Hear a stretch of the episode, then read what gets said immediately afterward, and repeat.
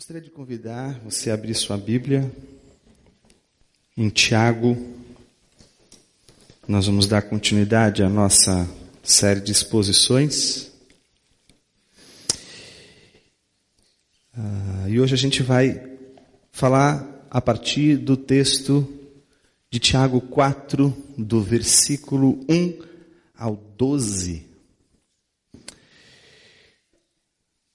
No nosso último encontro, a gente falou sobre as duas sabedorias: a sabedoria terrena, a sabedoria celestial, a sabedoria terrena pautada nos padrões do sistema de valores do mundo que a gente vive, e a sabedoria divina pautada nos padrões da fé cristã, nos padrões da revelação de Deus através de Cristo Jesus.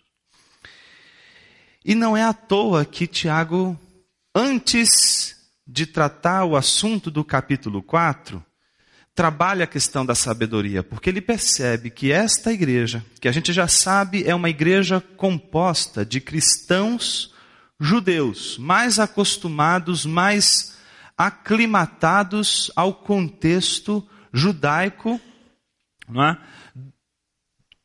que antecede a experiência que a igreja, que os primeiros cristãos tiveram com a presença dos gentios. E que, portanto, tem uma forte carga legalista e que desde o início da, do, do texto a gente percebeu que apresenta uma série de dificuldades é, do ponto de vista é, da própria vida em comunhão. Uma igreja marcada por confusão, uma igreja marcada por é, é, situações de, de acepção de pessoas, de orgulho, vaidade, uma série de outras coisas que, faz, que fazem com que a gente, no mínimo, coloque uma grande interrogação em todas aquelas construções platônicas em torno da igreja primitiva que fazem a gente acreditar que a igreja do primeiro século era uma igreja linda e maravilhosa e que a gente precisa voltar ao primeiro século. E a gente vai descobrir que não há só uma passagem na Bíblia falando sobre a igreja, dizendo que há um só coração, todo mundo tinha harmonia, unidade, mas a gente vai encontrar diversas outras passagens que vai mostrar a realidade dessa igreja marcada justamente pela manifestação do que é humano, demasiadamente humano. E uma das coisas que talvez é, trazem, traz para a igreja uma espécie de experiência ruim com relação à natureza humana é aquilo que muitos é, chamaram de hedonismo. E a gente vai falar muito sobre isso hoje.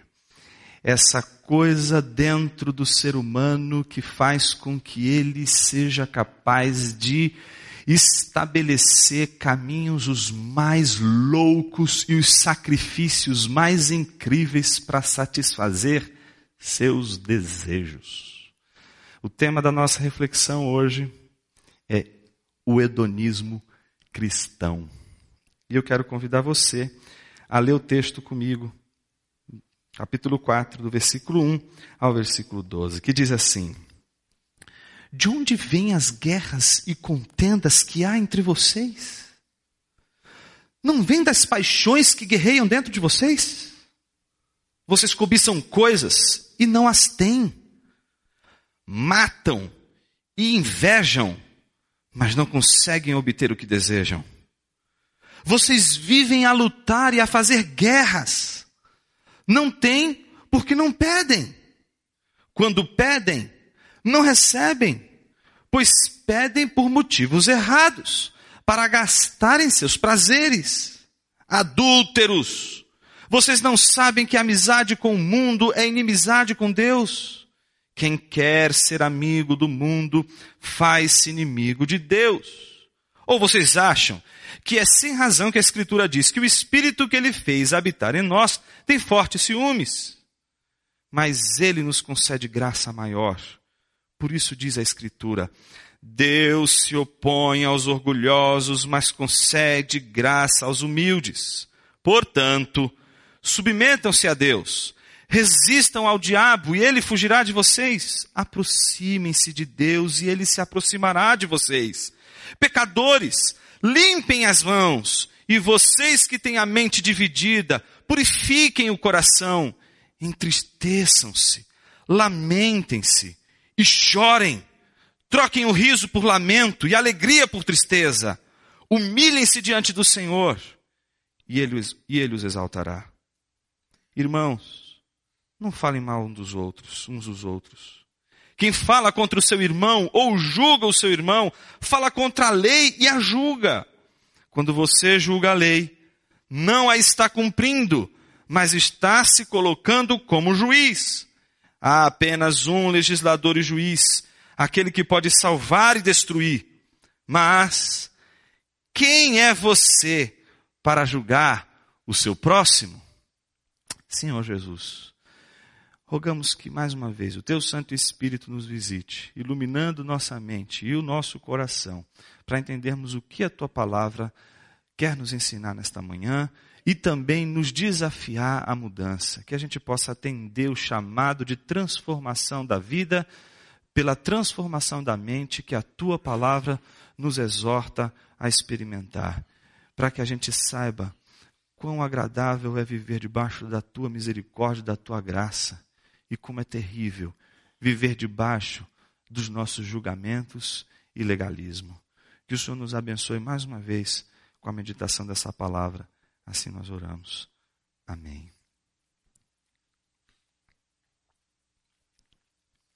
O triunfo da graça, meus irmãos, é sempre a vitória de Deus sobre o nosso amor próprio.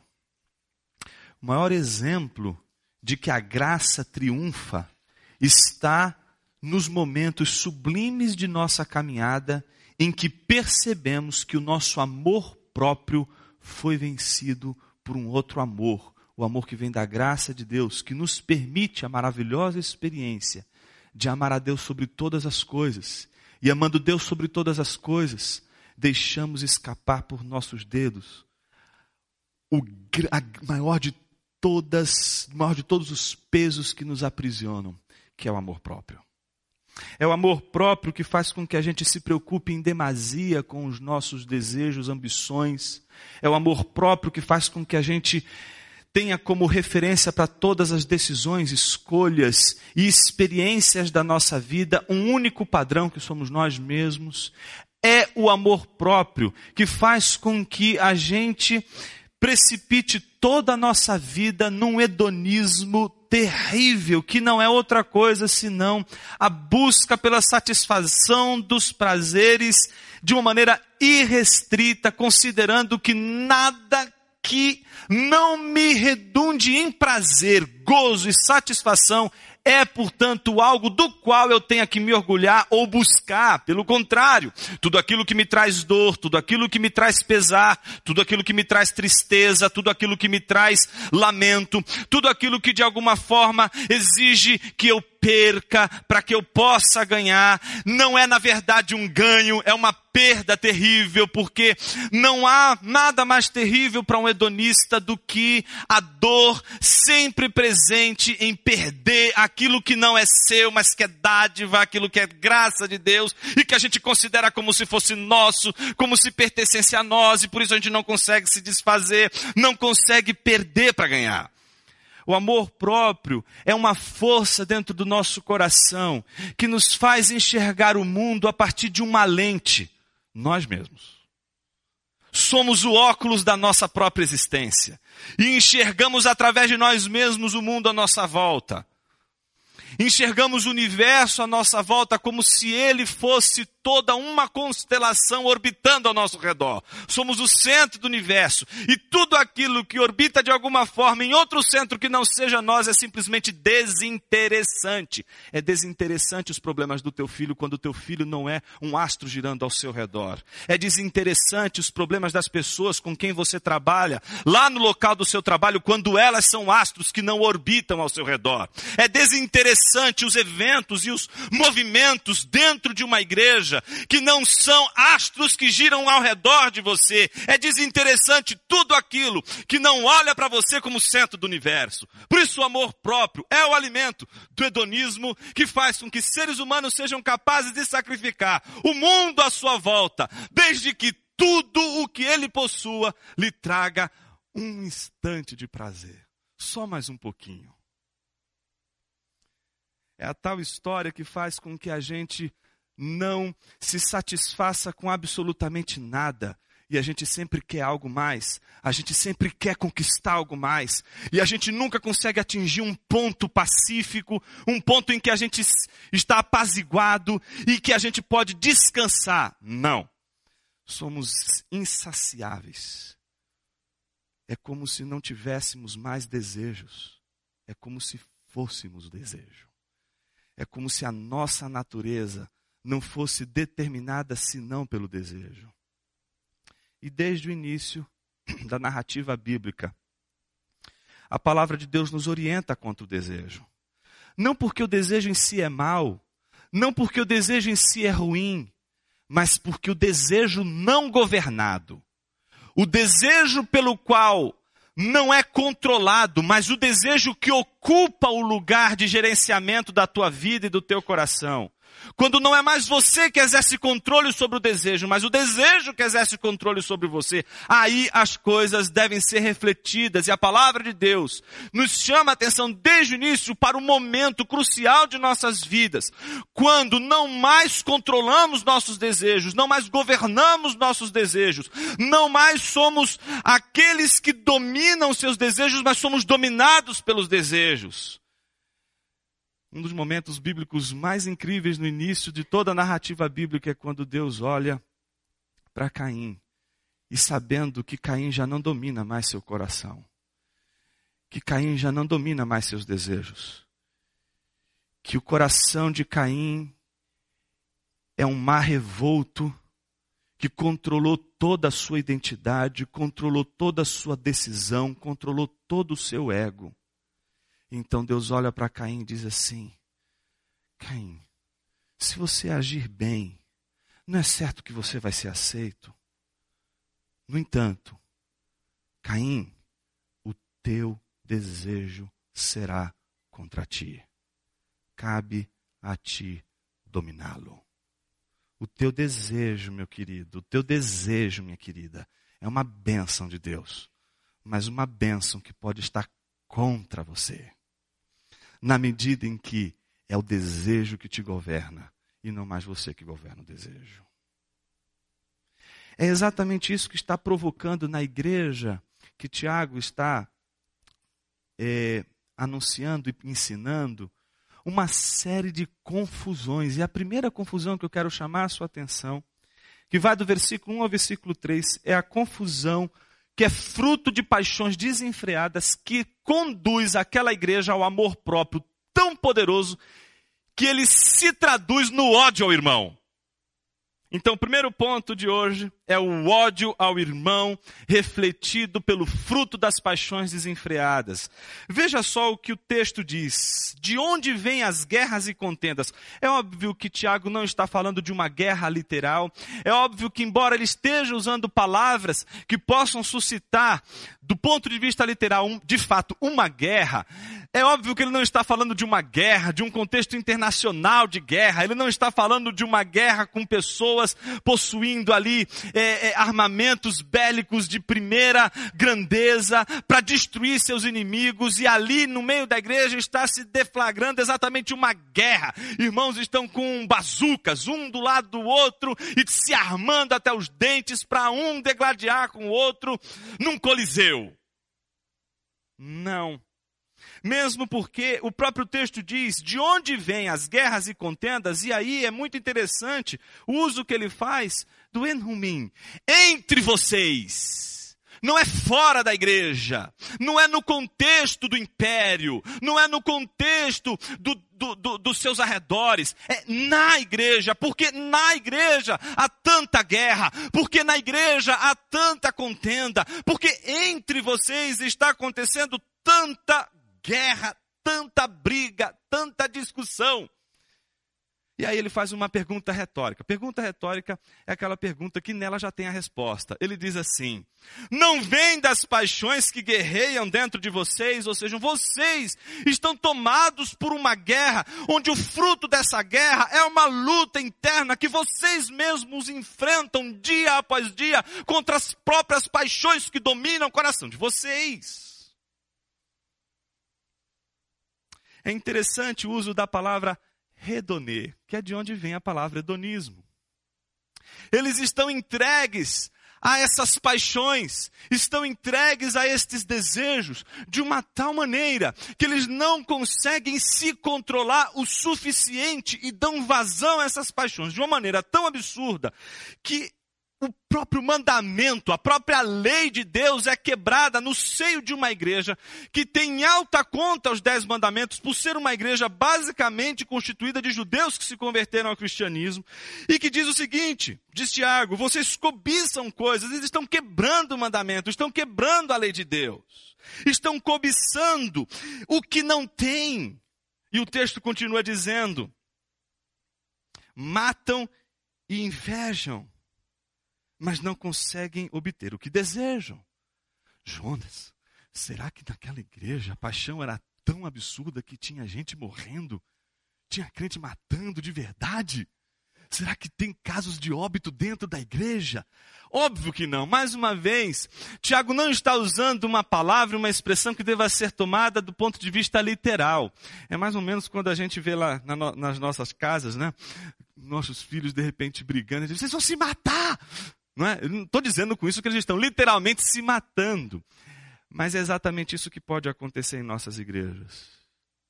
Todo mundo cheirosinho, todo mundo limpinho, todo mundo arrumadinho, mas o coração extremamente armado armado até os dentes. Palavras ferinas, palavras capazes de ferir, para palavras não pensadas, porque elas são controladas pela paixão e aí elas afloram, não mais com racionalidade. Elas saem com toda a força de uma paixão impensada. Elas ferem, elas agridem, elas cortam pessoas. Às vezes elas matam pessoas. Mas está todo mundo cheirosinho. Está todo mundo limpinho. Não tem pólvora na mão de ninguém não tem nenhum vestígio de violência. A violência é de uma outra ordem. É a violência da palavra, é a violência do discurso, é a violência da acepção, é a violência da diferença, é a violência sustentada no único ídolo que se sub, que, no qual uma igreja pode se submeter e ser totalmente destruída, que é o ídolo do amor próprio. Veja como Tiago constrói o raciocínio. Vocês cobiçam as coisas e não têm. E aí o que, que a gente faz quando cobiça o que não tem? Mata, inveja, mas não conseguem obter o que desejam. É interessante isso. É interessante como a experiência toda do amor próprio nos cega para a experiência mais importante na vida de alguém, que é saber o seu próprio valor, conhecer a si mesmo e saber o quanto você é importante naquilo que Deus e no contexto que Deus te colocou. O amor próprio, ele tem o poder de nos, nos cegar com relação à nossa própria identidade, a quem nós somos, e a única coisa que a gente consegue enxergar são as coisas. E quando a gente só enxerga as coisas, a gente só enxerga as coisas no modelo narcisista elas têm que ter alguma relação comigo. Elas têm que ter alguma relação com o que eu estou fazendo. Se elas não têm relação comigo, se elas não têm referência a mim, se elas não estão ligadas ao que eu estou fazendo, se elas não estão ligadas a mim, então elas não são importantes, elas não são valiosas, elas não fazem o menor sentido. Vocês vivem a lutar e a fazer guerras. E não têm porque não pedem. E quando pedem, não recebem, pois pedem por motivos errados para gastar em seus prazeres. Eu gosto muito dessa passagem de Tiago, porque é interessante o que é pedir mal. O que é essa experiência de não receber porque pede por motivos errados. É interessante como boa parte de nossas orações, tão piedosas, tão cheias de pudor, tão cheias de palavras carregadas de uma espiritualidade, não é assim? Incrível! Elas são carregadas das maldades mais terríveis. A gente faz pedidos maldosos, a gente faz pedidos horrorosos para Deus, numa linguagem celestial, angelical. É? Exemplos absurdos a gente poderia. É, Existem os, os, famosos argumentos ao absurdo, que eles são mais fáceis quando a gente entende esses argumentos de entender o todo. É? Então é como o sujeito que de repente ora a Deus é, pedindo para que Deus possa. É, ele podia pedir para que Deus possa lhe dar prosperidade, mas ele pede a Deus para que ele mate o chefe dele. Deus, não pode levar o meu chefe? Por favor, eu queria orar pedindo que o Senhor recolha essa alma para os céus divinos é? e eu possa ocupar o lugar que me é por direito. É? Eu estou exagerando, mas boa parte de nossas orações elas são motivos absolutamente errados. A gente quer que Deus abençoe uma pessoa, mas na verdade está dizendo: Senhor, mata, leva, tira esse sujeito do meu caminho, tira ele da minha vida, tira ele da igreja, tira ele do meu contexto, ele me perturba. Então as nossas orações, elas, elas são mentirosas, porque elas escondem os reais pedidos. Elas são é, orações com uma certa dose de eufemismo. Elas são abrandadas por palavras e comandos espirituais são orações em que a gente começa, ó oh, Senhor, meu Deus e meu Pai. E que parece que um, a abertura dessa oração invoca os céus, parece que os anjos estão à nossa volta. E aí, então, tudo que a gente disser adiante vai ser a coisa mais pura, mais bela, mais verdadeira do mundo, como se o que a gente agora, daqui para frente, fosse pedir para Deus, já fosse por natureza santo, fosse um pedido santo, fosse um clamor santo. Boa parte de nossas orações podem ser diabólicas. E eu usei a palavra diabólica de propósito, porque é uma palavra que o próprio Tiago vai usar, porque é a palavra do, da difamação, é a palavra da divisão, é a palavra que transforma e divide, porque parte de um discurso dividido, parte de um discurso que não consegue coesão, não consegue, não consegue a, a unidade do pensamento. Boa parte das nossas orações não são orações em que a gente pede o que a gente precisa. A gente pede porque a gente está morrendo de inveja, porque o outro tem o que a gente gostaria de ter. E aí a gente, em vez de pedir o que a gente precisa, a gente pede o que a gente não precisa, só para a gente não se sentir mais afrontado pela felicidade do outro. A gente é capaz de fazer orações incríveis a gente é capaz, por exemplo, de desejar um filho mais do que tudo nessa vida. Né? Eu gosto de uma das coisas mais interessantes é a história de Ana. Ana ela faz uma, ela, ela, é, ela tem uma experiência maravilhosa com Deus. E é interessante porque ela vive uma, uma situação difícil com Penina que provoca ela o tempo todo, porque ela é capaz de dar muito filhos, muitos filhos para Cana e ela não é capaz de dar filho nenhum. Mas Eucana olha para Ana e diz assim: Ana, Penina pode me dar muitos filhos, mas o meu coração é teu. Eu te amo. Meu coração é teu. Mas Ana não consegue enxergar o amor de Eucana. O amor de Eucana não é suficiente para aplacar essa divisão que Ana tem no coração. Então ela fica desesperada, sai, vai orar. E quando ela vai orar, ela ora de uma maneira muito estranha. Ora como uma pessoa que está derramando a sua alma, e quem está derramando a sua alma não fica comedido, junta as duas mãozinhas e diz: Pai nosso que estás no céu. Não. Ela abre o verbo e faz uma oração que eu gosto, que eu chamo, costumo chamar de oração suja. Aquelas orações em que a gente não tem nenhuma proteção, a gente não busca nenhum artifício estético, religioso. A gente simplesmente abre o coração e diz para Deus o que a gente está sentindo. O sacerdote olha, acho que ela está bêbada. É, acho que ela está decepcionada com uma coisa, essa mulher está louca. Teve uma festa aqui, ela acho que juntou uma coisa com a outra, essa mulher está. E ela diz: Não, meu senhor, eu só estou derramando a minha alma diante de Deus. E aí ela faz um voto a Deus. Eu queria que você prestasse atenção no voto que ela faz. Qual voto que ela faz? Senhor, olha que coisa, olha que negociante de primeira, Ana. é o seguinte: Senhor, se o Senhor me der um filho, eu te devolvo. Oh, que negócio incrível! Se o Senhor me der um filho, eu te dou ele de volta. Ué, mas por que você quer um filho? Se você quer tanto um filho, por que você está pedindo para Deus lhe dar um filho e devolver? Porque no fundo, no fundo, talvez o que Ana quisesse não era um filho, era a experiência da maternidade.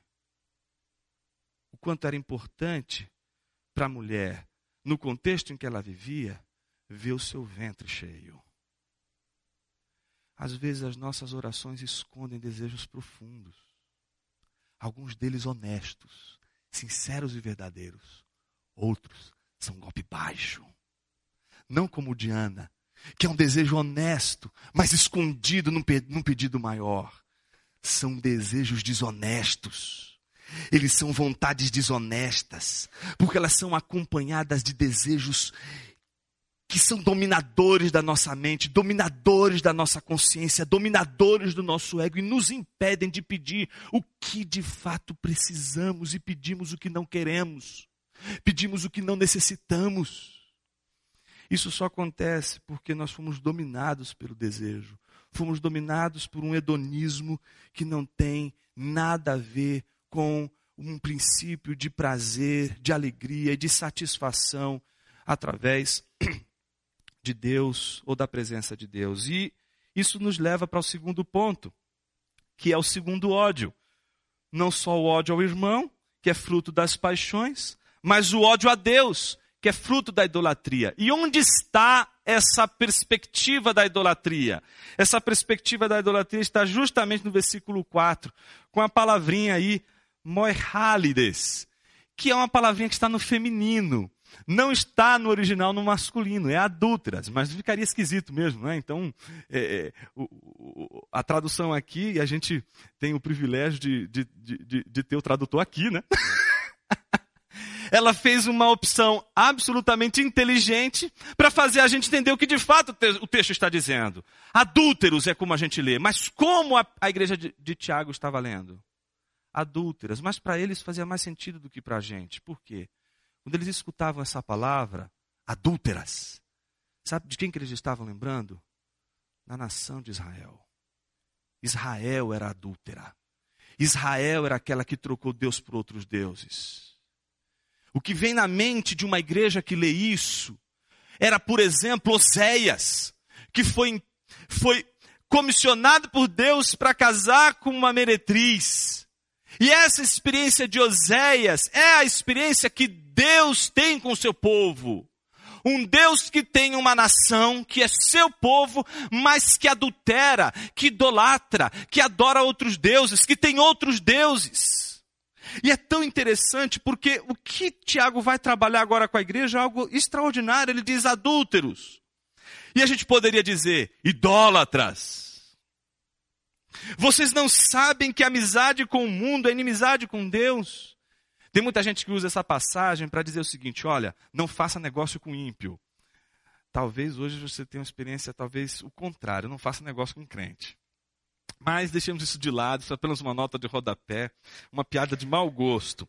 Mas não são poucos, mas muitos que lendo essa passagem, encontram nessa passagem base para você não ter nenhum contato com pessoas que não são cristãs.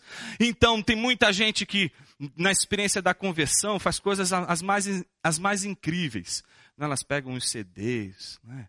Alanis Morissette, pega CD lá do YouTube, destrói todos eles. Eu não quero mais viver no mundo. E aí pega a agenda, ah, eu não quero mais me conviver com esse aqui porque esse aqui é budista. Ah, não quero, esse aqui é espírita. Ah, esse aqui é ateu. Puxa, eu gosto tanto dessa pessoa, mas ela é esotérica, ela gosta de umas coisas estranhas. E esse aqui é maconheiro. E esse aqui, não, tira, não. Esses aqui eu não quero, eu quero só pessoa santa. Aí vai para a igreja, achando que vai encontrar só gente santa, vai encontrar gente com, não é, o, o áurea de anjo. e aí corta todas as amizades, corta o contato com o mundo afora, e aí depois de dez anos chega à conclusão de que fez uma grande besteira, de que poderia ter, inclusive, tido a experiência de evangelizar e discipular pessoas que se perdeu por essa ruptura com o mundo. E é tão interessante porque pessoas assim, elas vão procurar depois de muito tempo os amigos do passado. E os amigos dizem uma só palavra: Mas você abandonou a gente. Você nos deixou. E é tão interessante como a gente tem uma tendência a achar que a inimizade com o mundo ela vai ser estabelecida pela ausência. Meus queridos, meus irmãos, a gente não consegue sair do mundo. Ser um cristão não é se tornar um ET. É? A partir de agora, você vai receber uma carga da quintessência do éter, para que você nunca mais seja um ser humano. E então, você não sendo um ser humano, você não precisa mais viver no mundo. Você vive no mundo etéreo o mundo etéreo evangélico, gospel, esse mundo que ninguém consegue entrar, esotérico. Não, meus irmãos, não é isso. O que o texto está dizendo é de que vocês não sabem que há amizade com o mundo, com o sistema de valores do mundo, com um contexto em que a idolatria e todo o fomento ao amor próprio, ele é uma constante. É um contexto em que o mundo à sua volta, ele é uma propaganda, um marketing do amor próprio o tempo todo para você. Você liga a televisão e as propagandas estão dizendo: ame a si mesmo. Você vai para o seu trabalho e a agenda lá do teu chefe, do diretor, não é outra coisa senão ame a você. Ame você mesmo. O tempo todo estamos recebendo uma carga de um princípio de valores que alimenta o tempo todo o amor próprio. E o amor próprio alimentado dessa maneira gera em nós um hedonismo ao ponto de não conseguirmos enxergar como nada valioso a não ser aquilo que tem a relação comigo e ponto final. Entretanto, quando Tiago diz idólatras, vocês não sabem que amizade com Deus é inimizade com Deus? Ele está dizendo exatamente isso: que quem quer ser amigo do mundo faz-se inimigo de Deus. Ou vocês acham que é sem razão que a Escritura diz que o Espírito que ele fez habitar em nós tem fortes ciúmes? Deus tem ciúme zeloso pelo Espírito que ele fez habitar em nós. O que Tiago quer dizer com isso? Que tudo aquilo que está em você é um impulso, é uma inclinação. O teu coração foi criado por Deus como uma flecha. Você é uma flecha. E Deus é o alvo e o arqueiro. Ele lançou essa flecha que é você. E você está num movimento para atingir um alvo. E só existe um alvo. Ele não estabeleceu um segundo, um terceiro, um quarto, um quinto alvo. Existe um alvo só e esse alvo é Deus. Ele é o fim último da nossa existência. Ele é a nossa origem. Ele é o nosso ponto de partida, mas ele é o nosso ponto de chegada. Ele é para onde todas as coisas convergem. E todos os astros, tudo do universo gira ao redor dele, porque ele é o único centro legítimo, ele é a única verdade legítima, então somos como uma flecha direcionada a ele, e o pecado não é outra coisa senão um obstáculo que tira a flecha do seu rumo, e quando a flecha sai do seu rumo, ela pode atingir qualquer coisa, menos o alvo.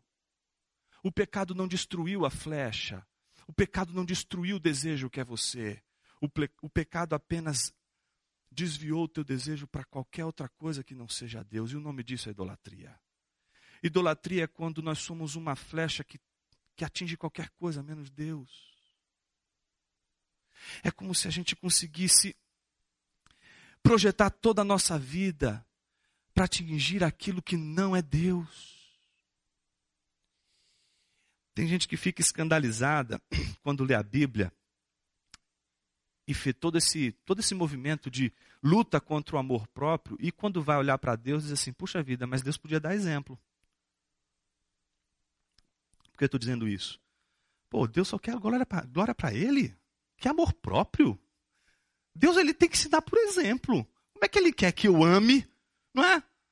Não, me destrua amor próprio se Ele é o maior exemplo de amor próprio da face da terra. Ele quer glória só para ele. Ele olha para eles e diz, e diz que não há coisa mais é, é, é, gloriosa do que ele. E como, como é isso? Como funciona isso?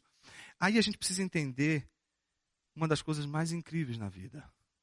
A única coisa que destrói amor próprio é a centralidade do Deus que ama a si mesmo mais do que todas as coisas. Mas Jonas, como pode isso? Meu irmão, essa é a maior bênção e, e, e, marav e maravilha da revelação de Deus para mim e para você. Você já parou para imaginar se Deus um dia dissesse para você, gente, descobriu uma coisa fantástica, mais incrível do que eu. Quero, olha, eu estou apaixonado por isso. É a coisa mais linda do mundo. Olha, eu estou tão feliz de ter encontrado a razão da minha vida. Se Deus desse um testemunho desse para você, você fala, Senhor, o senhor pode me dizer onde, onde é essa igreja que o senhor foi? Porque eu quero encontrar esse fundamento último que o Senhor encontrou. Então, meus irmãos, glória a Deus porque Deus ama Ele mesmo. Glória a Deus porque Deus não consegue encontrar nada que seja mais belo, verdadeiro e justo do que ele mesmo. Ainda bem que ele, ele, ele goza em si mesmo. Ainda bem que ele, ele não encontra outro prazer maior senão em adorar a si mesmo, porque é sinal de que ele não encontrou nada que seja mais glorioso e digno de honra do que ele mesmo. Então, se ele é o centro, se ele é o foco de todo o universo, que seria fazer de nós uma centelha no universo o centro. Já parou para imaginar como a gente é ridículo? A gente é um pequeno astro forçando esse gigante que é Deus a ser um astro que gira ao nosso redor.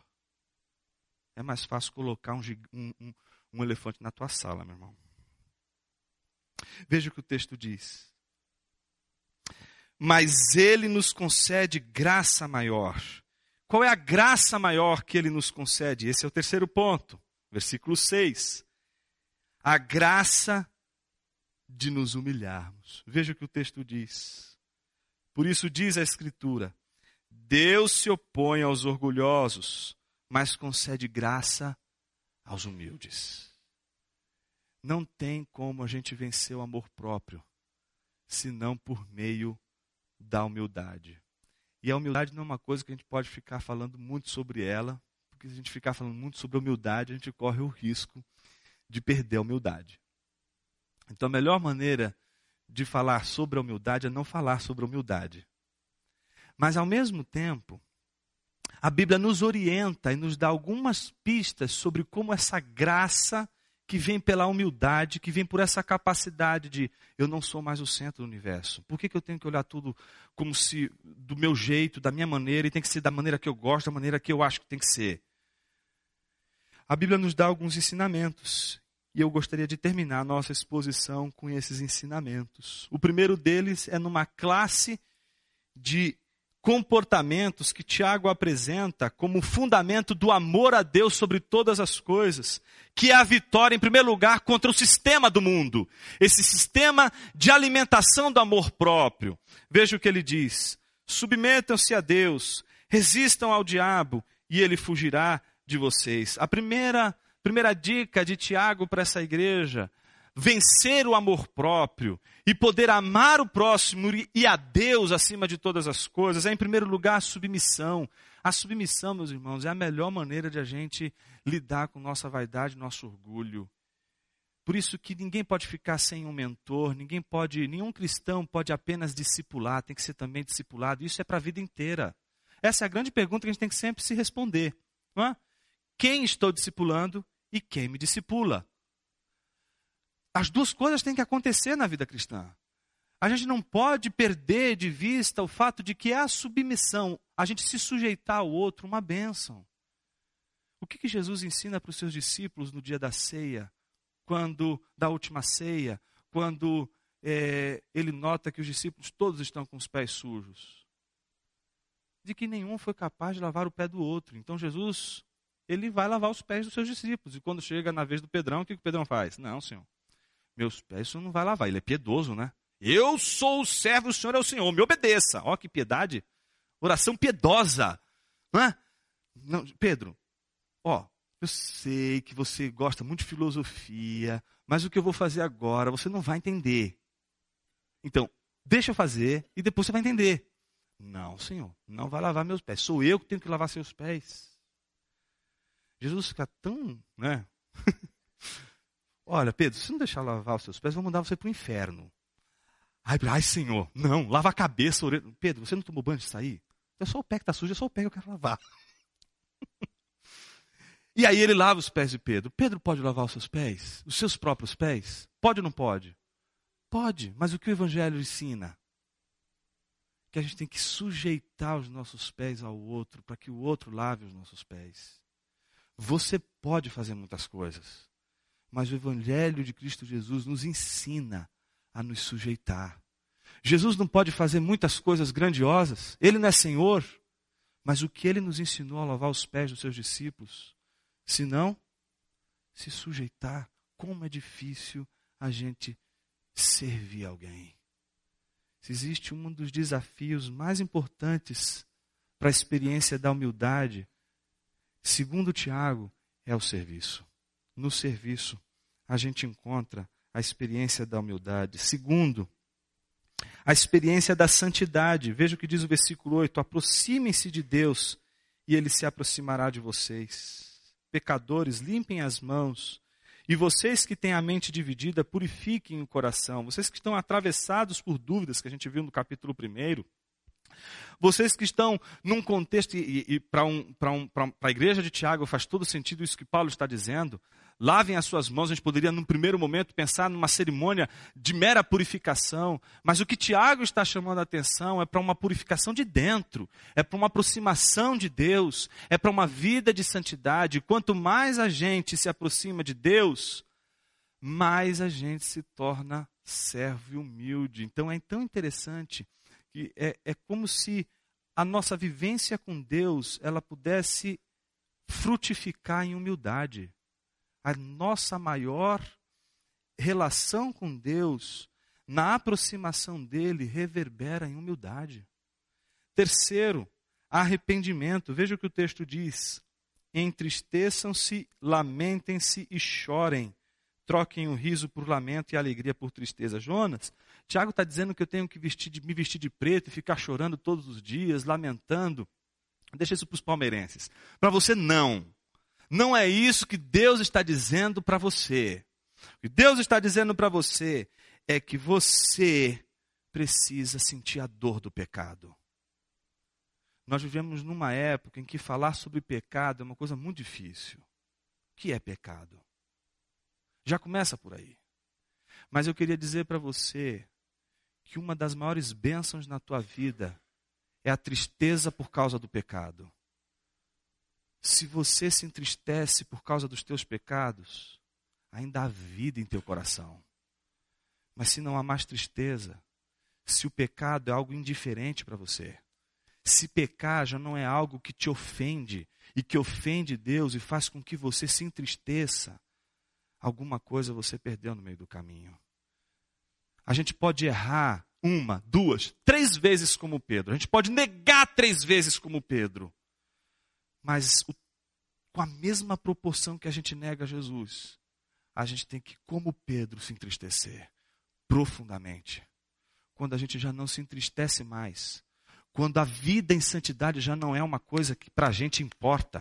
O que importa é a gente cumprir as nossas obrigações, as nossas leis, o que precisa ser feito é isso, e eu não tenho mais nenhuma preocupação em desenvolver a santidade. Então aí, alguma coisa a gente perdeu no meio do caminho.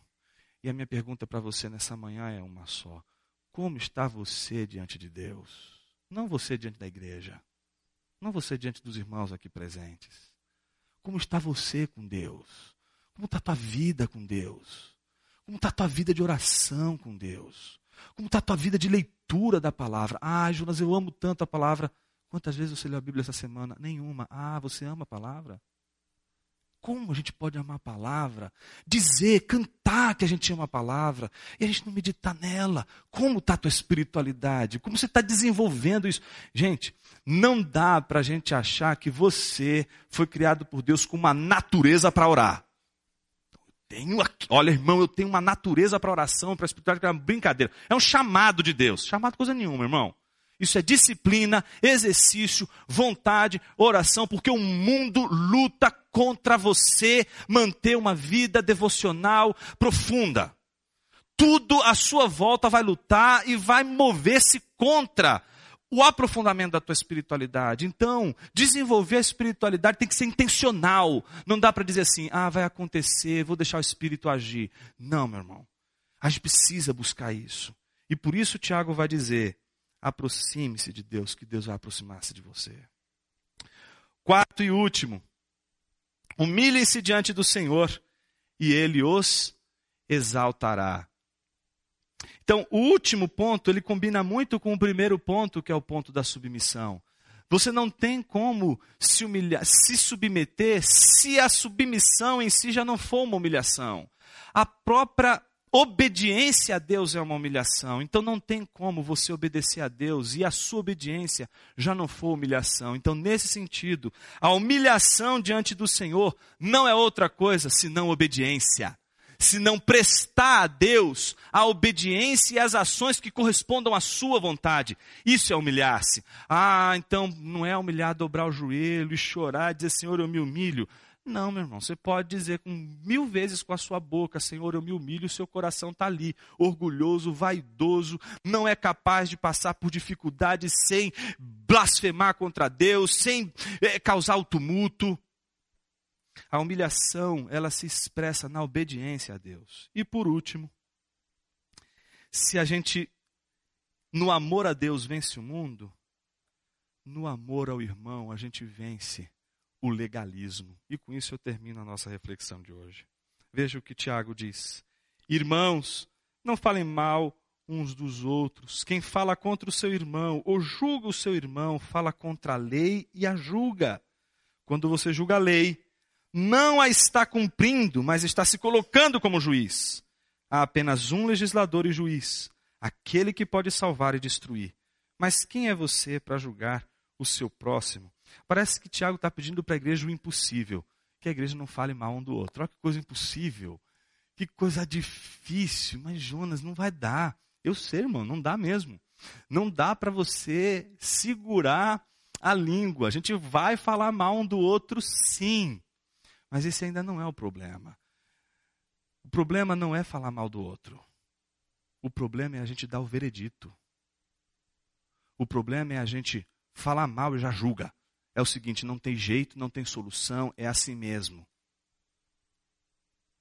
É a gente olhar para o outro com todas as suas dificuldades, como se a gente não tivesse nenhuma, e não desse a chance da regeneração, não desse a chance da redenção.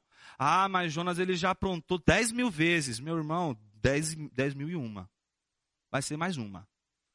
Então parece que a gente não consegue desenvolver em nós a bênção da graça de Deus. A gente não sabe viver com a graça. A graça é muito difícil de viver. É mais fácil o legalismo. Porque o legalismo é assim: a gente põe na jaula quem a gente não gosta e liberta quem a gente gosta. O problema é que um dia quem está na jaula a gente passa a gostar e quem está fora da jaula a gente passa a odiar. E tem dia que a gente está na jaula de alguém e tem dia que a gente está fora da jaula de alguém. Então, a grande pergunta é até que ponto a gente vai estabelecer como critério o nosso amor próprio. Se existe uma lei, se existe um mandamento, este mandamento, esta lei, não é você, criatura. Não sou eu, não é você quem vai pesar a mão sobre fulano ou beltrano. Você, a gente tem que parar de ser justiceiro. Acho que a gente baixou o cangaço na igreja evangélica. E aí a gente não consegue mais perdoar ninguém. O negócio é bala. Né? Então, talvez a gente não use bala, a gente use fogo. Né? Vamos queimar o irmão. Né? Já que a gente não consegue mais botar na estaca e queimar os caras, a gente. Né? Então, existe um ódio e, e é uma coisa interessante porque, tudo bem, não vamos conseguir nos livrar de avaliar pessoas. E talvez devêssemos avaliar os outros com o mesmo peso com que nos avaliamos. Mas ainda não é esse o ponto. O ponto de Tiago é que as, os, as, o nosso falatório ele impede a graça, porque ele vem acompanhado de um veredito não merece perdão. Vem acompanhado de um, uma condenação, não merece a graça de Deus. Então, Tiago convida a igreja a não se contentar a falar mal do outro, como se estivesse sentenciando e julgando. Porque a igreja de Cristo Jesus, ela é o ambiente da graça de Deus. E se nela não podermos viver a graça de Cristo Jesus, meus irmãos, não precisamos mais esperar pelo fim do mundo. É na igreja de Cristo Jesus que a gente pode experimentar a vitória contra o amor próprio, que vem acompanhado de uma invocação e de uma adoração a Deus sobre todas as coisas. Jonas, eu ouvi tudo isso aí, e olha, eu acho que eu sou um hedonista. Eu acho que eu não sou um hedonista cristão. Eu queria ser um hedonista cristão. Porque eu sei que se eu, se eu tiver prazer em Deus, se minha alegria estiver em Deus, todas as outras coisas, elas vão ser desejadas de uma maneira equilibrada. Meus irmãos, o mandamento de amar a Deus sobre todas as coisas é o maior princípio de nossa vida. É o maior de todos eles. É o único mandamento que protege você da maior legião infernal que possa te perturbar, você mesmo. O amor a Deus sobre todas as coisas liberta você de você mesmo. O amor a Deus sobre todas as coisas faz com que você já não ame mais as coisas como se fossem Deus. E quando a gente ama as coisas como se fossem Deus, a gente quer elas a todo preço. Mas quando a gente ama a Deus sobre todas as coisas, tudo à nossa volta tem a oportunidade de ser amado e desejado de uma maneira sadia e não doentia. Como está o teu coração? Como estão os teus desejos? Jonas está uma bagunça aqui. Eu não estou conseguindo dominar nada. Pelo contrário, meu coração está parecendo a zaga do Palmeiras. Meu coração passa tudo. Não fica nada. Não sobra nada. Não sobra pedra sobre pedra. Hoje é um dia de humilhação, viu, irmãos? Então, é dia da gente abrir o coração. Então, se seu coração está tomado por desejos que te controlam, eu quero orar com você nessa manhã e dizer para você que eu estou lutando junto com você contra o desejo que é contra nós. Mas existe uma missão que é minha e tua e que Deus nos deu: governar nossos desejos.